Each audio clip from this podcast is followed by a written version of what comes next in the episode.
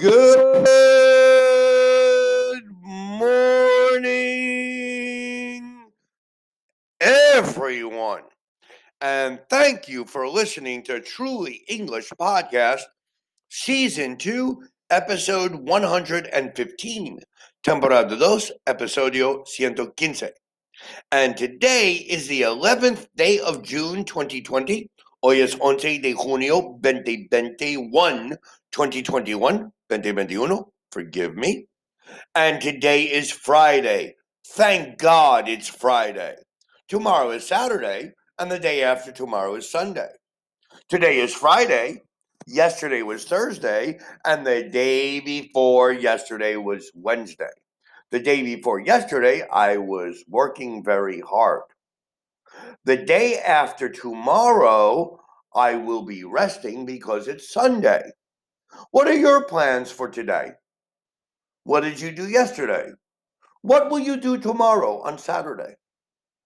Please remember today, tomorrow, the day after tomorrow. Today, yesterday, and the day before yesterday.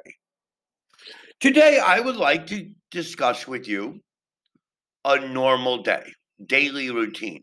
We've already reviewed have a shower, make coffee, get coffee, have coffee, do my homework, put the radio on, get the mail, read the mail, get dressed, have breakfast, make breakfast, get breakfast, put my makeup on, have the children ready, get the children ready, do the washing up, make the bed, put the TV on, get the paper, read the paper, have a cup of tea, make a cup of tea, get a cup of tea. That's a daily routine. If we understand these words, every morning I wake up at 7 a.m. Then I have a shower. Then I get dressed. Then I make coffee. Then I have my coffee. Then I put the TV on. Then I watch the news. Then I walk the dog. Then I go to work. What is your daily routine? What do you do every morning? What time do you wake up? What time do you have a shower?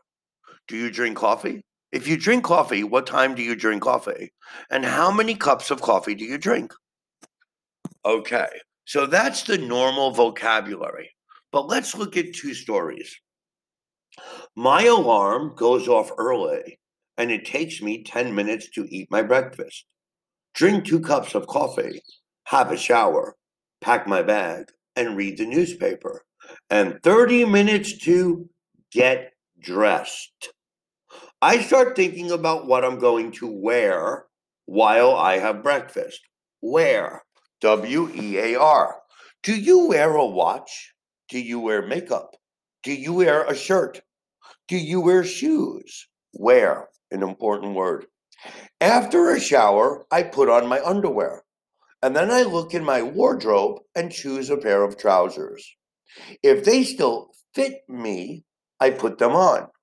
If something fits, in Spanish is quedar, quedar bien.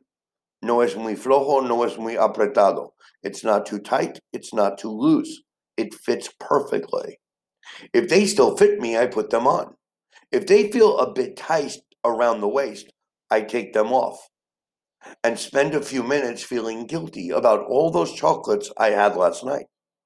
Then I choose a looser pair of trousers and think about a top that goes with it. Va con.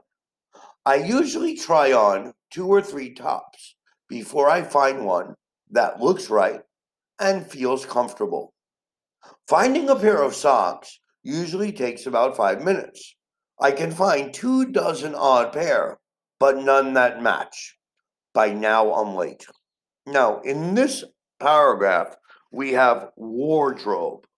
Wardrobe is a piece of furniture, como armario, ropero, or wardrobe is all of your clothes, como tu todo ropa.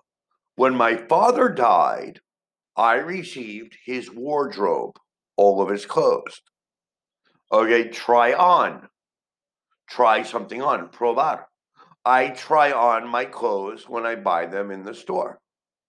If I put something on, I put on my shoes, I can take off my shoes. Poner, quitar.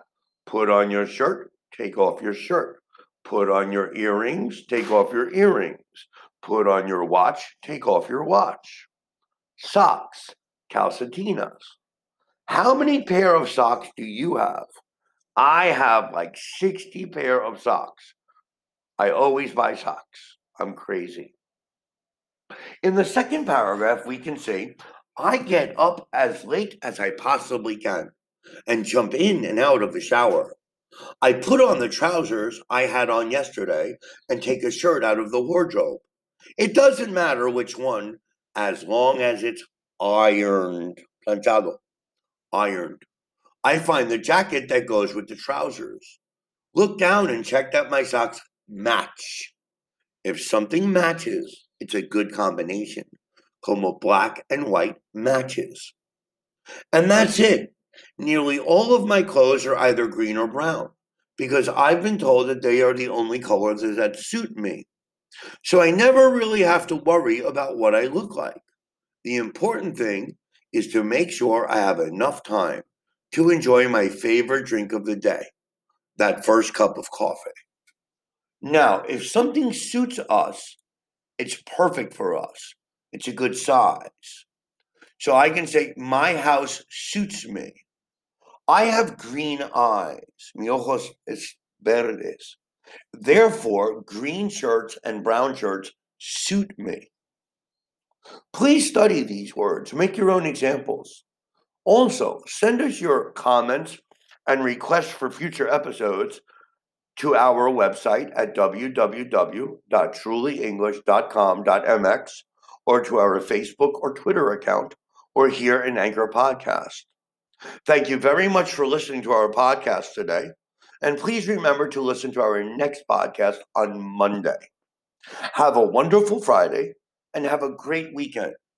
Be happy, be healthy, and remember to study. Thank you.